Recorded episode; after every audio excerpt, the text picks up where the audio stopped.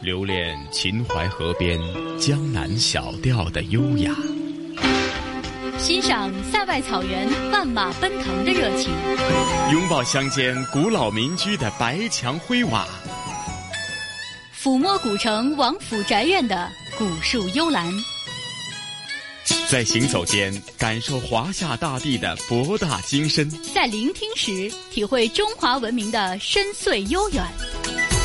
这里是华夏之声台和香港电台普通话台联合制作播出的《魅力中国》。收音机旁以及国际互联网上的所有的海内外的听众朋友们，大家好！欢迎大家准时收听由中央人民广播电台、华夏之声、香港之声和香港电台普通话台联合为大家制作的《魅力中国》。我是普通话台的节目主持陈曦。我是中央人民广播电台的主持小康，小康你好，晨曦你好，是啊，小康在今天的《魅力中国》的主题内容方面呢，又为听众朋友带来哪方面的一些具体的内容呢？嗯，好的，晨曦呢，这次我们要来到的呢是号称水车之都的兰州，那一同去参观当地的水车博览园。听到这里呢，听众可能会有一些疑惑啊，水车在传统的印象里应该是南方使用的更多，那为何一个内陆城市反而被称为水车之都？那这呢也是因为兰州特殊的地理位置形成的。兰州呢本身是干旱缺水，但却临近黄河，所以如何有效的利用黄河水，就成了兰州亟待解决的问题。相传呢，早在夏朝的时期呢，兰州这块地方就开始了繁盛的农牧业及渔业。春秋而后呢，至汉唐年代，灌溉也是相当的发达。公元一五五六年呢，兰州人段旭是发明了水车，也就从那时候起呢，水车既担纲先进的生产工具的任务，也是兰州的第二风景。当时的兰州的水车之都呢，是号称水车之城的叙利亚的哈马市的水车最多时候的八倍，所以可想而知，它是当时名副其实的水车之都。那兰州水车呢，又叫天车、翻车、罐车、老虎车。与南方的龙骨水车不同的是，兰州水车酷似巨大的鼓式车轮，轮幅半径呢大的将近十米，小的呢也有五米，可提水达十五到十八米的高处。虽然它的提灌能力很小，但因昼夜旋转不停，从每年的三四月间河水上涨时开始，到冬季水位下降时为止，那一架水车呢，大的可以浇六七百亩农田，小的也能浇地两三百亩，而且最重要的是不需要其他任何的能源，所以也是很受农民的欢迎。在相当长的一个历史时期内呢，成为兰州黄河沿岸唯一的提灌工具。那今天要去的兰州水车博览园呢，是以弘扬黄河文化为主题的旅游景区，由水车园、水车广场和文化广场组成。水车园里呢，黄河奔腾，水车悠悠，花草树木错落有致。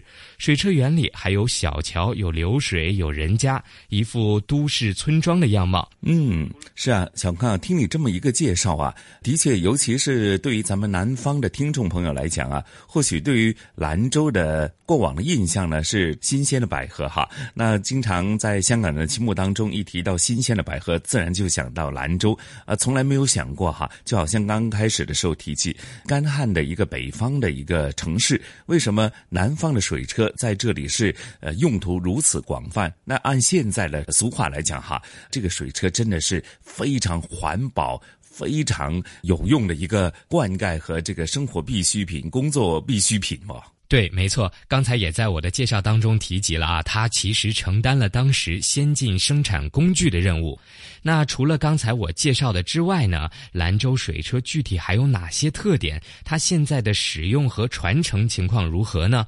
我们接下来就一同走进兰州，聆听今天的《魅力中国》兰州水车黄河两岸的生命之轮。好的，咱们就一起走进兰州。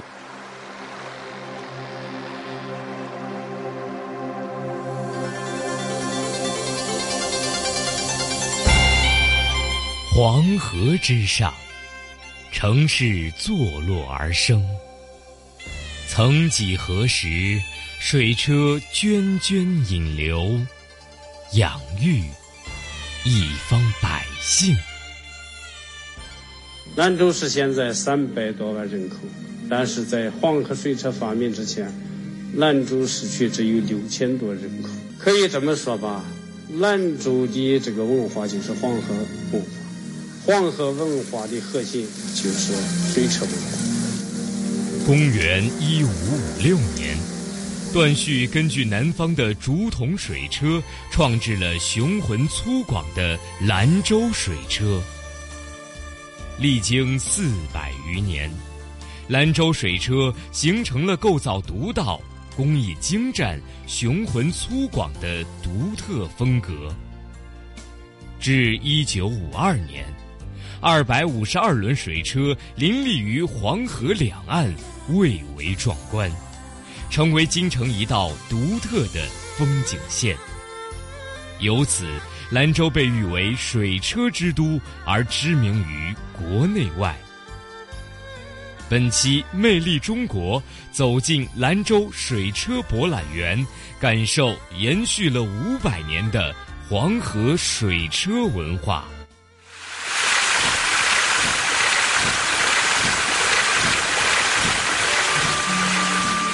一直流淌的黄河，在兰州段放慢脚步。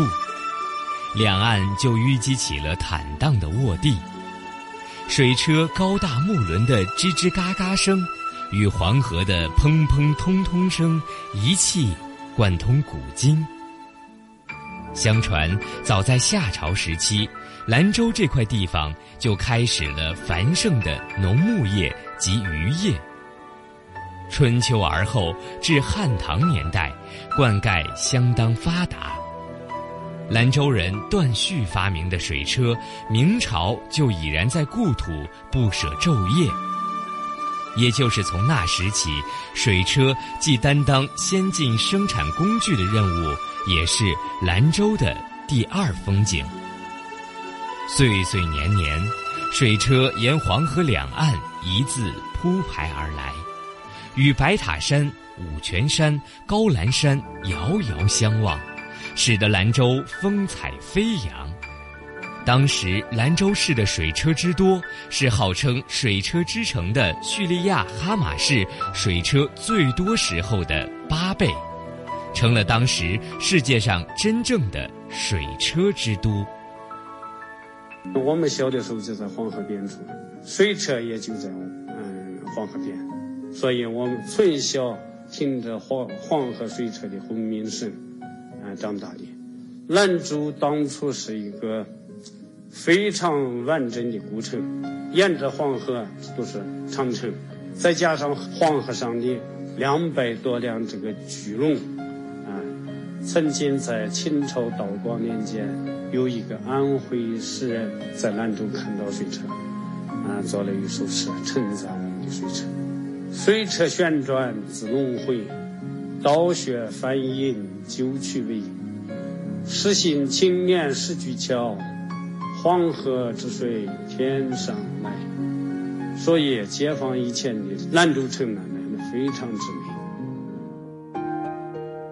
在新建的南黄河风情线上，屹立着一座兰州水车博览园，由水车园、水车广场和文化广场组成，是以弘扬黄河文化为主题的旅游景区。水车园里，黄河奔腾，水车悠悠，曲水蜿蜒，花草树木错落有致。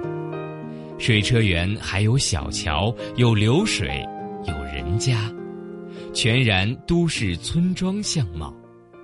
南京水车博览园呢，它主要分为是三个部分：水车广场、水车园还有音乐厅三个部分来整体构成。它的东西全长呢是一点二公里，它的占地面积呢是五点五九六万平方米。水车园建成于一九九四年，由靖远县特级木工高启荣建造。园内由双轮水车、围堰、水磨房、服务室和游乐区组成。咱们可以先看一下这座造型独特的木质大门。这座大门呢，它由木架结构组成。你看它的整体构成呢，是由两个三角形的木架与右手边的水池来共同构成。这也就体现了兰州特殊的地貌特征：两山加一河。两个三角形的木架呢，就分别寓意着兰州的南北两山，也就是我们前面的皋兰山与我们身后的白塔山。它这个右手边的水池呢，它是寓意着黄河，所以呢，通过参观这座整体大门呢，就会看到兰州是一座山水相连的美丽之都。进入大门是水车博览园的第一部分——水车广场。水车广场以知名于国内外的兰州水车为主体，并荟萃中外不同形式、风格迥异的水车数十轮。因此，兰州水车博览园是世界上水车品种数量最多的主题公园。现在我们看到这个水车呢，就叫做手推水车，也叫水挂子。你看，它就人推动这个齿轮，带动下面的水斗链条，这个水斗链条呢，就会将低处的水。引上来，它在这个地方以前有个引水槽，要把这水呢倒在引水槽之中，通过这个引水槽将低处的水引到高处来灌溉农田，也就是非常的省力方便，不需要人再去这样一桶一桶去提，对对，也是为了方便百姓。你看这个劲儿推起来得对，反了，反了，这样，可以感受一下。是你要一桶一桶的提肯定强太多。对。现在呢，我我们看到的这些小水车呢，就是南方呢非常常见的脚踏水车与手摇水车。你看，我们他们现在这两个小伙子操作呢，这个就是脚踏水车了。它就是踏动这个板子以后呢，它中间是一根水槽，这个槽呢也叫引水槽。它上面这个刮板，这个板子呢被称为刮水板。然后呢，它踏动这个板子以后呢，就会带动这个齿轮转动。刮水板呢就会将低处的水刮到高处来引灌农田。你做的时候要把这肚子放在上面，趴在上面来转，这就是手摇水车。它们原理其实都是一样，通过刮水板将低处的水刮到高处引灌农田。这也是从南方呃引进回来的技术。呃，是。在众多的水车中，兰州水车以其独到的构造。精湛的工艺、雄浑粗犷的独特风格，成为中国水车的代表。而段旭正是兰州水车的创造者。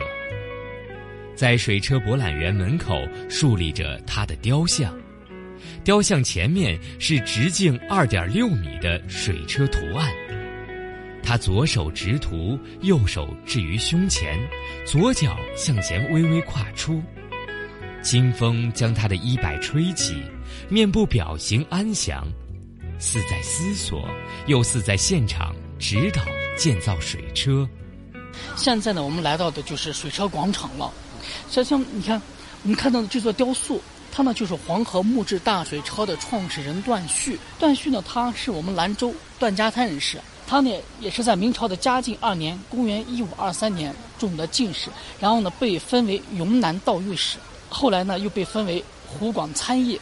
他在湖广做官的时候呢，就发现了这样的南方的竹筒车。这样的竹筒车呢，它就是个提灌工具，引灌农田的效果非常好。于是呢，段旭呢，对这个水车便产生了浓厚的兴趣。于是呢，详查其原理，将其绘成图样，随身携带于身边。在当段旭呢，他是晚年辞官，回到兰州以后呢，发现兰州的百姓呢，还是饱受干旱之疾苦。兰州的黄河近在咫尺，但是要将低处的水引到高处来灌溉农田，却是一件呢非常困难的事情。因为我们兰州的地形地貌呢是五级阶梯式的，当时的老百姓呢他不是在这种一级和二级阶梯来住，他是在三级阶梯来住来生活，所以呢他这个用水呢就非常不方便。段旭呢就看到了这一点以后呢，就开始研制这个黄河木质大水车。他几经研究与访问呢，终于在明朝嘉靖三十五年（公元一五五六年）。创制出了第一架适合于兰州的黄河木质大水车。段旭呢，他创制的水车不仅对我们兰州的农业发展、生产力的提高，乃至于整个社会的进步呢，都起到了非常大的推进作用。兰州水车又叫天车、翻车、罐车、老虎车，与南方的龙骨水车不同，兰州水车酷似巨大的古式车轮。轮幅半径大的将近十米，小的也有五米，可提水达十五到十八米高处。虽然它的提灌能力很小，但因昼夜旋转不停，从每年三四月间河水上涨时开始，到冬季水位下降时为止。一架水车，大的可浇六七百亩农田，小的也能浇地二三百亩，而且不需要其他能源，所以很受农民欢迎。在一个相当长的历史期内，成为兰州黄河沿岸唯一的提灌工具。现在我们看到就是黄河木质大水车了。哦，这个是真大。但现在我们看到这个水车呀，要比当时。段旭在明朝嘉靖年间的水车呢，要小了十米，要小了十米，小了十米。这个有多大了？这个是十六米，十六米啊！当时呢，在明朝嘉靖年间的时候呢，段旭创制水车的时候呢，是二十六米的直径，要比这个水车呢再大出去十米。按照我们现在来说呢，就像摩天轮一样，嗯，矗立在黄河岸边的。那那个时候它的原理是怎么样？它怎么靠动呢？它它的原理其实跟现在是一样的，就靠水力。就靠这水流就能把它自己就对对对，就推动起来。哦，这现在这个也是靠水推的吗？哎，是的，它就靠水。兰州水车的工作原理是利用黄河水流自然的冲击力，水车轮辐直径达十六点五米，辐条尽头有刮板，刮板间安装有相等距离斜挂的长方形水斗。当水流自然冲动车轮叶板时，推动水车转动，水斗便可舀满河水，将水提升二十米左右。等转至顶空后，再倾入木槽，源源不断流入原地，以利浇灌。旺水季利用自然水流助推转动，枯水季则以围堰分流聚水，通过堰间小渠，河水自流助推。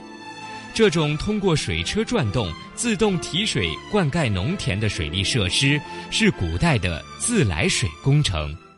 我们了解水车呢，我们可以先看一下水车中间这根大轴，这根轴呢被称为水车轮轴，或呢叫水车头子。然后呢，沿着这个大轴周围有这样的一根一根的圆柱形长条，这个木头长条呢被称为水车辐条。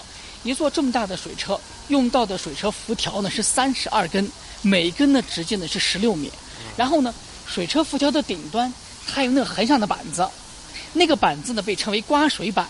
然后呢，刮水板与刮水板之间有等距斜挂的长方体水斗。啊，就它本来是有那个水斗。对，它就是水斗。对对对。然后呢，水车的旋转呢，主要是依托于黄河水，黄河水呢自西流东，流经这个喇叭口的水箱之时呢，水流推动力，然后呢推动这个刮水板，使水车旋转。当这个水斗呢旋转到底下以后呢，它会倒满黄河水，再转动上来，转到顶点高度的时候呢，就会将你看水斗里面的水，就会倒在头顶上方的引水槽。哦，对。然后通过整个这个引水槽呢，将黄河水输送到需要引灌的农田。对。你像这么大的水车，它在过去的时候呢，它是在春天黄河水涨呢开始旋转，到冬天水落为止呢，可以引灌农田是三四百亩。而在一九五二年的时候呢，我们兰州黄河两岸共有水车呢是二百五十二龙，它的总提灌面积也达到了十万余亩，它也就彻底解决了我们兰州人靠天吃饭的困境。你看，现在呢，咱们再来到这个水车这个地方看一下，现在这不是个喇叭口的水巷呢？它呢就是为了加速水车的速度，但是呢，这个水车底下呢有水，咱们看不见。其实呢，在每一龙水车底下，都会挖有一个深坑。啊，这个深坑呢就被称为龙口，因为没有这个龙口的话呢，你在这个平地上，靠黄河水的速度呢是推动不起来这么大这么重的水车的，所以它只有建立这个龙口，通过这个龙口和喇叭上的这个口子，加速水流的速度，让它推动起来，是这样。你像我们水车博览园呢，它的拥有这个水车园呢是有十二架水车。你像现在呢，兰州的这个水车呢，它的建造呢。就比以前的方便很多，因为以前黄河是结冰的，小冰河时期的时候，五十年代，黄河之前一直是结冰，所以呢，到那个时候呢，就特别麻烦。那咱们现在这个兰州当地还在用水车吗？有地了？嗯，不用了。没不用了。嗯，因为现在它那个造价比较高了。对，那那它现在主要是，就是它就是做装饰、观赏，主要是做观观赏观赏来用的。它的实际用处其实比现在比就是这个电力设备把它全部取代了。以前我们的水车呀，其实它特别麻烦，它到冬天以后呢就把它拆卸下来，到了第二年春天再把它组装起来，年年如此，所以特别麻烦。尽管水车在中国农业发展中做出巨大贡献，它使农作所受的地形制约大为减轻，实现丘陵地和山坡地的开发。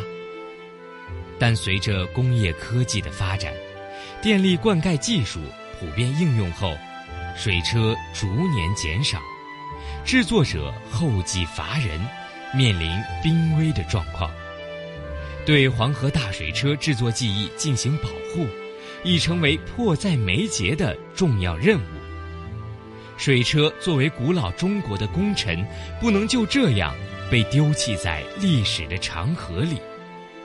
作为水车创造者段旭后人的段宜村，为了拯救兰州水车，做出了一番努力。这个黄河水车呢，后来因为这个解放以后呢，使用上抽水机了，啊，人们觉得这个抽水机使用非常方便，结果呢，从五十年代开始呢，就把黄河水车撤除殆尽。在那个七十年代、八十年代，那个时候就大水车、小水车什么都没有的，社会上没有水车这一说，河里没有水车是。呃，市面上也没有什么工艺水车，也没啥啥东西都没有的。老人死了，呃，新人呢对水车没有概念，也没有感情，啊，没有人会对他发生感情，说这研制水车干什么？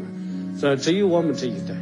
这后来我们看到呢，历经五百年的这么一个历史景观呢，要在我们这一代要消失了，要失传了。啊，我作为段旭的后人呢，嗯，也是非常痛心疾首。啊我们家五百年多年来，世世代代使用水车，制作水车，所以我觉得，因为要这个在我们这一代把这个水车就失传了，哎，那作为一个后人，我们觉得比较惭愧，我就立志来恢复兰州的黄河水车。经过多方的收集整理，啊，我画出来了我们古黄河水车的唯一的一张图纸。黄河水车呢，它有它一整套的设计制作诀窍。你遵循古老的这一种这个工艺和诀窍，你做老的水车呢，它就外观美观，啊，结构牢固，转动灵活，寿使用寿命长。这个现在国家把黄河水车确定为国家级非物质文化遗产。在二零零六年，水车制作工艺被国务院第一批正式列为国家级非物质文化遗产保护项目。如今，虽然黄河水车不再被用来灌溉，但越来越多的人们因为热爱水车，所以就把它作为一个景观制作，像公园、景区，甚至是单位，都出现了景观水车。我们研究了这个。室内的礼品水车，嗯，室外的景观水车，嗯，江河实用水车，啊，这个系列产品大概有二十多种规格吧。这些年来，我们在全国各地，北到内蒙古，南到海南岛，东到山东济南，啊，西到这个酒泉卫星发射基地，我们的水车遍布全国各地。水车市场很可观，但是水车制作人的生存环境不容乐观。面对水车的传统制作工艺损耗材料和时间成本高的问题，段宜村并没有去追求经济效益，他一直恪守着最古老的制作手法，希望将这种非物质文化遗产世世代代传承下去。但是就这么一种情况下，我还是要求我的徒弟、我的子女，啊，遵循古老的飞车工艺，把飞车能够原汁原味的、世世代代的传承下去。我活着坚持古老工艺，我我不在了，能不能坚持下去就不知道了。啊。我虽然七十多岁了，啊，不再为经济效益做水车，啊，不再为经济效益办企业，但是呢，跟我学的这些徒弟、子女，他们还要生活呢，没经济效益传不下去，啊，所以呢，现在都是一个矛盾情况，啊，你不你不遵循古老水车，你就谈不到传承非物质文化，啊，你要偷工减料，那就失去了我们做水车的意义了。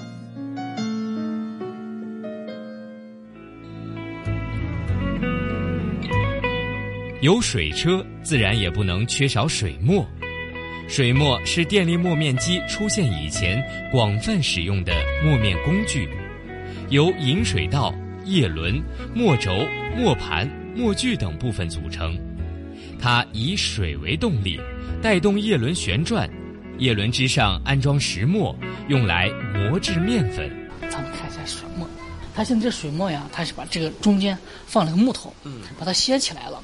他也是害怕小孩子进来以后伤着手。对，它其实水磨跟旱磨最大的不同呢，你看一般的咱们旱磨，上面这个磨盘加一根这个，上面一个出来一个杆子，然后绑那个驴，然后去这样拉磨。然后呢，咱们的水磨是什么呢？这个磨盘下面它有个叶笼，然后哪天这是这是这个引水槽，它这个黄河水呢流下去以后呢，这个水呢会打动下面的叶笼转动，它叶笼转动以后呢就会带动这个磨盘。所以呢，它这个水磨呢，它就是下面的磨盘转动，上面的磨盘不转动。叶龙相当于什么？一个轴吗？还是对，就是一个轴。嗯，对啊。它这水打动轴转动，但汉磨就是上面的磨盘转动，底下的磨盘不动。这个就是底下转，上面不转。啊，对。哎，这个就是水磨跟汉磨最大的不同。它就是一个全自动化的产品。对。当时人们就不不需要再去推，只要站在这个地方，向这个里面添加两式作物就可以了。那不像汉磨，必须有个毛驴或者人这样使劲来推。有了水墨以后呢，就大大的也是解放了劳动。对，这个设计，但它整个就是一套的啊，对对，特别完善。兰州水车是黄河流域文化的重要组成部分，它体现了中华民族的创造力，为中国农业文明和水利史研究提供了见证。古老的兰州水车曾作为灌溉工具，滋润了这片土地。而如今，观景水车又作为点缀，使这座城市更加独特。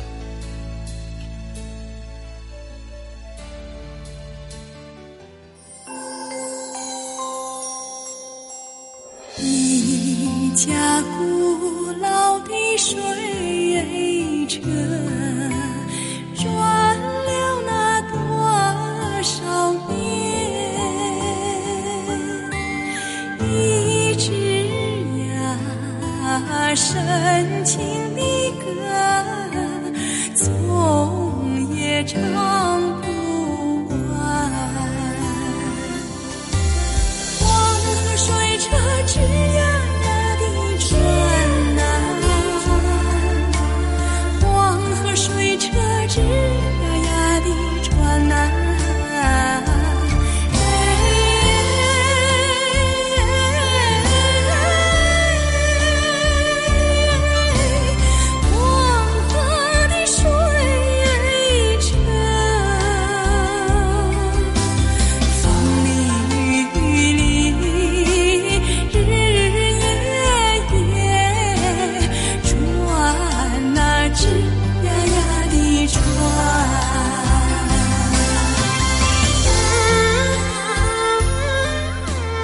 走出水车广场，向东便踏入了文化广场，其位于兰州卧桥之东，由旅游纪念品商店、黄河奇石馆、兰州近代历史博物馆、演出广场等场馆组成，以图片、文字资料、实物、文艺演出等形式多角度反映水车文化，反映劳动人民巧用自然资源造福人类的。实践活动。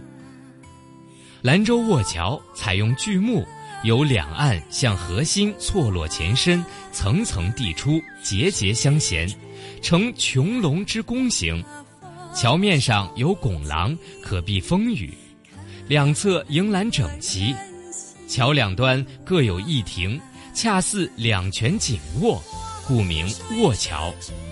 卧桥在兰州曾享有盛名，为昔日兰州八景之一，旧址在今西京东路雷滩河上。咱们看这座桥，这座桥呢，就是被称为兰州老八景之一的兰州卧桥。这个卧呢是握握手的握，可不是卧倒的卧。当然了，这座兰州卧桥呢是被仿制的，也是在二零零五年的仿制的。其实兰州第一座兰州卧桥呢是始建于七里河区雷滩河上，那座兰州过桥呢是因为唐代，但是它这个在这个战火年间呢被摧毁，然后又被重建。当时那座桥呢被称为空中鳌背，为什么呢？就是像从远处看，它像鳌一样趴在河面之上，所以呢，咱们可以想象得到那个桥的这个拱身还有这个跨度就应该是很大了，因为像鳌一样趴在河面之上。但是那座桥呢，在上世纪五十年代的时候呢，也也是与我们兰州的城市建设将那座兰州国桥呢拆除了。但是拆除的时候呢，因为这个桥身太坚固，拆不下来，就用炸药把桥东两边炸开以后呢，将木头卸下来。但是据当时的工匠们讲，拆完了整个桥以后呢，没有发现一根铁钉的。后来大家才知道，这座桥呢是被榫卯结构套装起来的木桥。然后呢，那个木头呢，在后后来呢又被被全部遗失掉了。所以呢，兰州卧桥呢，其实就在兰州那里，也可以说是消失了。我们现在仿建的这座兰州卧桥呢，是依靠现代的这种技术搭建了桥身。但是你看，现它现在这个桥身搭搭起来以后呢，它并不像。空中鳌背像鳌一样趴在河面之上，而且呢，我们桥梁中国的桥梁专家毛以申在他的《中国古桥技术史》当中呢，就特别提到了兰州卧桥。他呢就讲兰州卧桥就是中国深背木式梁桥的代表之作。但很可惜，现在我们兰州的卧桥现在基本上看不见了。咱们现在呢就可以走一下这座兰州卧桥，虽然是仿制的，以前这个在旧时啊或者在古时的时候呢。举子们呢，在考试之前都会结伴而来，走兰州卧桥。为什么呢？他走这个兰州卧桥呀，就是寓意着自己呢层层递进，步步高升。他走这个兰州卧桥呀，就是给自己取一个好彩头。咱们呢还可以看一下这个雕刻葫芦馆啊，然后你可以看，我你可以从这里面见到呢，全世界兰州独有的各大葫芦。像这种葫芦呢，就是鸡蛋葫芦，十二生肖的鸡蛋葫芦。这个葫芦呢，就是。疙瘩葫芦，疙瘩，它全世界呢只有兰州独有，因为兰州的这种特殊的气候条件，培育出了疙瘩葫芦。你看这种疙瘩葫芦，它就是每一个葫芦上，它有大小分布不均的小疙瘩。这个葫芦刻的观音菩萨。啊，刻的菩萨是吧？手工业者呢会根据这个小疙瘩，在上面来来刻画一个。对对对。漫步在博览园中，雕塑随处可见。以老兰州生活为原型的一组组铜像雕塑，惟妙惟肖地向来来往往的游人展示着吃牛肉面、热冬果、划拳饮酒等老兰州生活的真实风貌，同时也为水车博览园增添了浓郁的兰州味道。而我们的这幅作品呢，就是我们兰州的雕刻葫芦了。雕刻葫芦呢，到今天为止呢，也是兰州出口的最精美的工艺品之一。因为葫芦它的谐音呢是福禄，再加上葫芦里面呢寓意着葫芦籽，它是寓意着多子多福、子孙万代之意，所以呢，它被兰州人亲切的称为呢吉祥葫芦。兰州的几大特色宝贝呢，就是吉祥葫芦、牛肉面、羊皮筏子赛军舰、古老的水车悠悠转。这个雕塑呢，就是兰州牛肉面了。被称为天下第一面的兰州牛肉面，但是好多外地人呢将我们兰州的牛肉面呢称之为兰州拉面。啊，但是因为我们兰州本地人吃面的时候呢，好多面都是来拉的，所以呢拉面是一个整个面的统称。其实我们兰州人呢把它亲切的称为什么呢？牛大。哎，我们去去吃牛肉面的时候呢，都会说是牛大，绝对不会说是去吃拉面。兰州牛肉面呢，它是由回族人马宝子在在清光绪年间所创制。他创制的牛肉面呢，主要有几大特点：一青、二白、三红、四绿、五黄。这个雕塑呢，是我们兰州的甜胚子，它就是拿那个或者是油麦，或者是青稞和酒曲来发酵出来一种，就是一种特别好吃的美食。面还是什么？它就像那个醪糟。啊，醪糟。醪糟它是南方不是拿糯米做的，我们这边是拿油麦或者青稞。这个雕塑呢，就是我们兰州的热冬果。嗯。嗯，兰州人呢把梨称为冬果，其实就是热梨的意思。嗯热冬果呢，相传呢也是从唐代流传下来的一款饮食。唐代宰相魏征，他的母亲呢就特别喜欢吃梨。有一次呢感冒生病了，魏征呢就给他妈妈去熬这个中草药，但他妈妈呢胃苦又讨厌这个中中草药这个味道，魏征就想办法。他就用梨汁和草药来熬，熬成梨膏以后呢，让母亲去吃，吃了以后病情好转，就有了这款饮食。他是怎么做呢？把那个梨中间那个核去掉，然后加入花椒、冰糖、红枣、枸杞来煮制，煮制好了以后呢，可以边吃梨边喝汤。你像这款饮食呢，特别是在兰州的冬天，特别受到小孩子和老人的欢迎。为什么呢？因为兰州的冬天呢气候干燥，它有了这个热冬果以后呢，就可以润肺。祛痰化咳效果特别好。这个雕塑，这个雕塑呢是兰州的枣儿水。兰州的枣儿水呢，就是过去呢大街小巷叫卖的饮料，特别常见，就是红枣、冰糖、枸杞熬出来的饮料。你看，这个商人挑个扁担，他前面是个小炉子，炉子之上呢架个铁锅，锅中呢煮制的枣儿水，后面就是碗筷了。小孩子买了碗回去喝，他喝了以后呢就觉得味道不对，就去找妈妈了。他就是妈妈，这个不甜。甜。哎，他妈妈说：“哎，怎么能不甜呢？一尝就是不甜。”就赶过来了，跟这个商人产生了摩擦理论。为什么呢？他这个商人呢，他是为了利益最大化。他将这个枣水呢卖到半锅以后呢，就会往里面加白水、加自来水，再添成一锅。哎，所以呢，口味是不是越来越淡？对。当小孩子买买去喝了以后，就没什么味道了。嗯。所以说呢，就产生了这个不和谐的这个画面，就是因为当年呢。他们这些商人呢，掺假造假，就造成了兰州呢枣水的绝迹。现在兰州街面上呢，已经基本上没有卖枣水的了。所以你现在听到兰州人说，你这个卖枣水的呀，就是掺假造假的代名词，就叫卖枣水的了。穿行于古建筑群间，仿佛穿越到了五百年前，连雕塑都鲜活了起来。似乎在用兰州方言叫卖着，乡音乡韵中，文化广场让人体味到兰州的民俗、兰州的历史和兰州的百年辉煌。天上的水呀，浇灌那。回望华夏历史。皇帝结婚和老百姓不一样，就是要举行一次册立典礼，表明他是皇后的身份的。聆听东方神韵，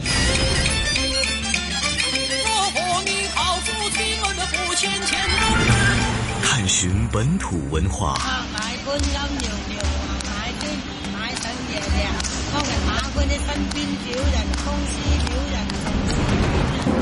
乘船瑰丽宝藏，凉风有信呢，秋月无边。遗产要活化，要把它重新运用，才是遗产。穿越古今，感悟人文，魅力中国。每个星期天中午十二点，让魅力更美丽。收音机旁及国际互联网上的听众朋友们，大家好！这里是由中央人民广播电台华夏之声、香港之声和香港电台普通话台联合制作播出的《魅力中国》节目，我是中央人民广播电台的主持人小康。听众朋友们，大家好，我是来自香港电台普通话台的节目主持陈曦。小康啊，刚刚聆听了咱们《魅力中国》的主题，对于兰州的黄河两岸的生命之轮——兰州的水车呢，有进一步的深入的了解。与此同时啊，我相信大家对于兰州整个文化的这个城市的氛围，或者它所带来的厚重的人文历史呢，或许是令大家对于兰州这个北方的城市呢，有更为深入的一个了解。啊，对，没错，这个确实是出乎大家意料之外啊！在我没去兰州之前，我也不知道作为一个内陆城市的它，竟然是当时的水车之都。那今天呢，除了会走进兰州之外呢，我们还会继续来到香港。在刚刚过去的一周呢，我相信最重要的事情就是台风山竹。那接下来呢，我们也想请晨曦帮我们介绍一下，刚刚过去的山竹究竟给香港带来了多大的影响？那香港各界又是怎样面对台风山竹的侵袭的？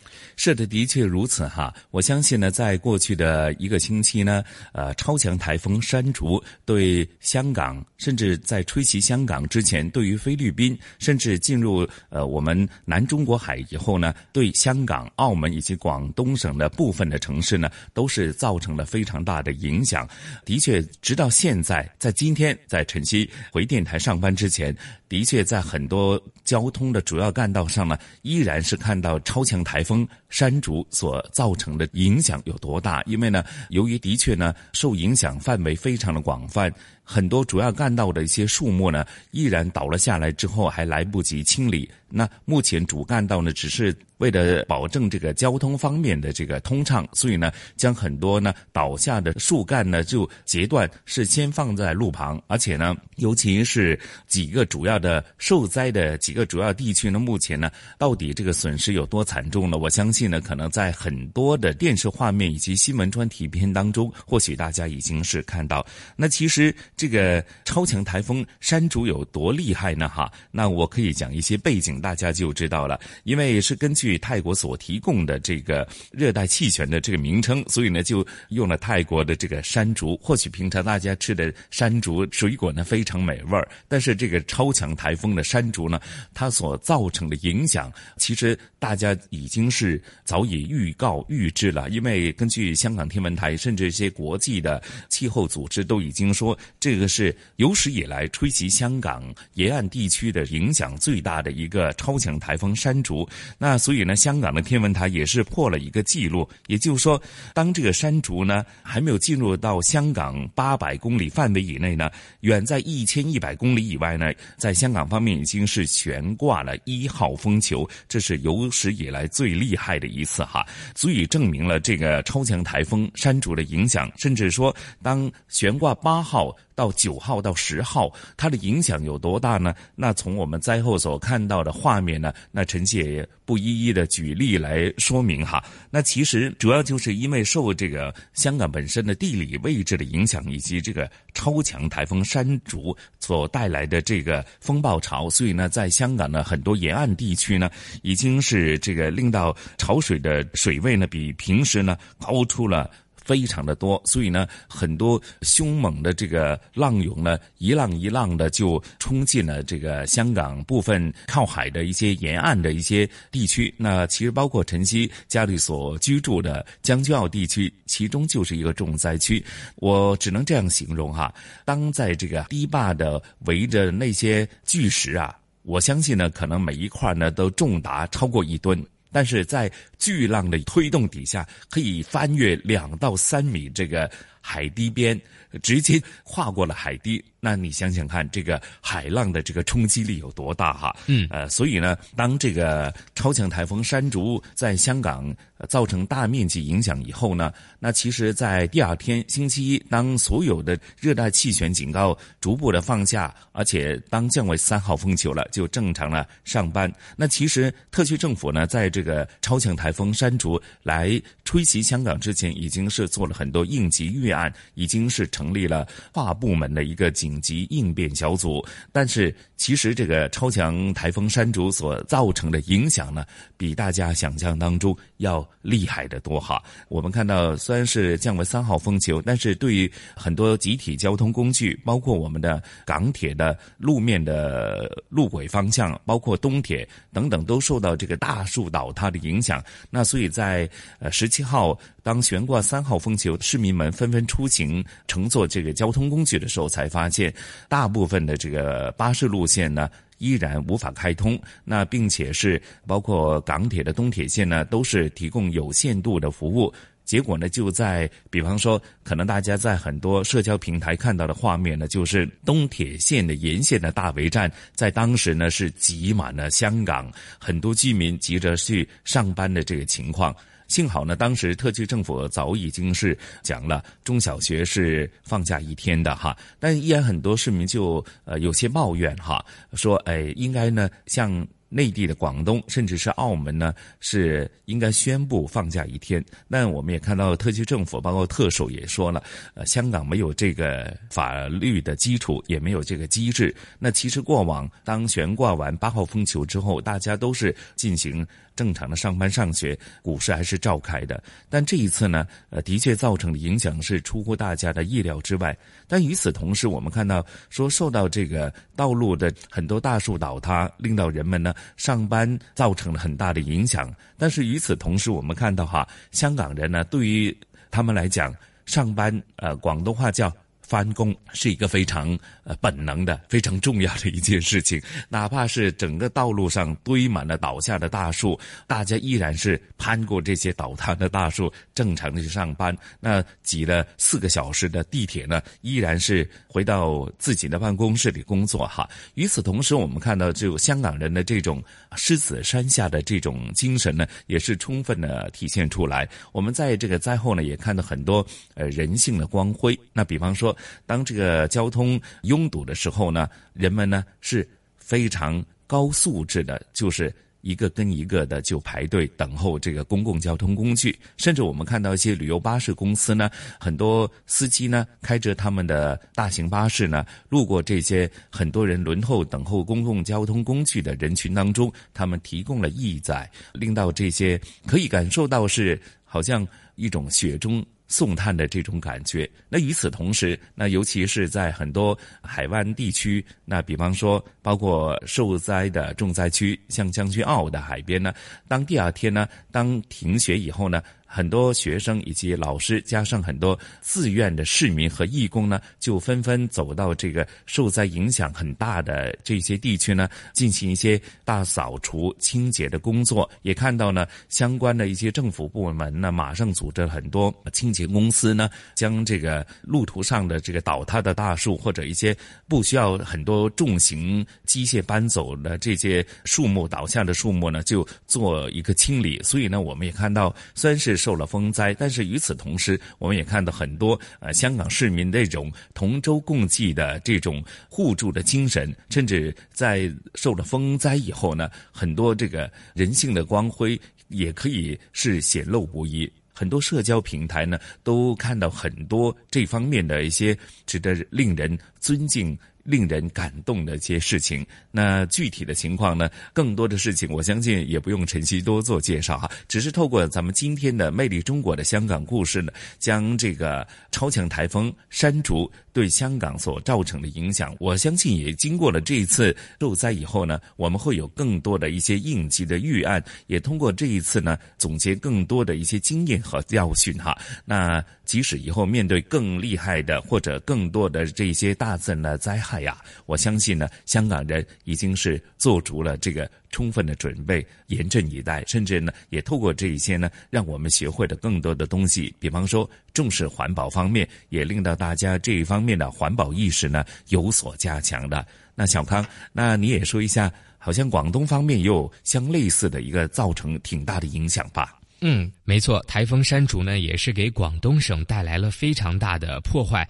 但是在我看来呢，台风山竹纵然是一种自然灾害，但是人们在这种大的自然灾害面前所形成的那种力量，包括香港、包括澳门、包括广东省乃至广西省，他们在内的所有的民众团结到一起，一起去对抗这种台风的侵袭，我觉得这种力量是非常让我感动的。那接下来我先说一个从国家应急管理部看到的消息，与路径相似、强度相近的。二零零八年的黑格比也是台风啊，二零一五年的彩虹和二零一七年的天鸽相比呢，今年的台风山竹其实造成的死亡失踪人数、倒塌房屋人数和直接经济损失人数均为最少的。我想这就是各政府包括民众共同努力的一个结果。那我想说几点，广东省在山竹过后，因为之前晨曦也已经介绍了山竹它的强度到底有多大，它造成的影响和这个破。破坏力有多大。在我看来呢，山竹过后呢，广东省虽然很多地方是一片狼藉，但与此形成鲜明对比的呢，也是人们奋斗不止、苦中作乐的这种积极的心态。在广州呢，包括中山大学、暨南大学等树木繁盛的地方呢，许多的大树都被台风吹倒了。但是十七号一早呢，上班的老师们就一边心疼着古树啊，一边穿过森林去上班。那没有什么可以阻挡。深圳人上班的路也是深圳当时传出了一句口号啊。山竹肆虐呢，佛山的一些高楼的玻璃幕墙被刮掉，许多电线杆被吹倒，情况紧急。那在十六号下午的三点，当时还正是台风来临的高峰期，佛山市供电局狮山供电所的严炳全就与同事孟凌峰两人在风雨中轮替着将垂落的电线高高撑起，让车辆顺利通行，整整持续了两个小时，被称赞为最美的托举歌。面对凶残的山竹呢，人们更加的互助互爱，各类微信群里都是温暖的问候和信息。不知道晨曦有没有收到过啊？我们敬畏自然，但面对灾难，守望相助的友善和团结一心的力量呢，在无声中迸发。嗯，是小康说的这里啊，那晨曦还得要非常的隆重的赞美一下。在八号风球、九号风球，甚至是十号风球底下，甚至是灾后呢，依然在默默付出的前线的一些公务员，那包括很多警察、我们的消防的同事，甚至说在传媒界呢最为前线的记者，他们是冒着生命的危险呢，为大家及时报道各区的这个风灾所造成的影响。当然，呃，我们不能一一的列举出来。所以呢，在这里呢，咱们也一并呢为这些前线依然为市民提供服务的所有的工作人员致以最崇高的敬意哈。嗯，向他们致敬。那说到这里，当然我们也说呢，通过这个超强台风。删除所造成的影响，我们看到的是更多的是我们意料以外的一些东西，尤其是在这个同舟共济的呃人们的这个互助的精神，发挥人性的光辉，甚至在这个过程当中，如何体现一个城市的管理啊，人们的个人的一个素质的修养的一个提升呢？我相信呢，都会成为人们茶余饭后所讨论的一个话题哈。不过说到这里啊，那小康，咱们今天的魅力。中国的节目时间很快又得告一个段落了，那要约定听众朋友们下星期同样的《魅力中国》的节目时间，约定大家了，不见不散，不见不散。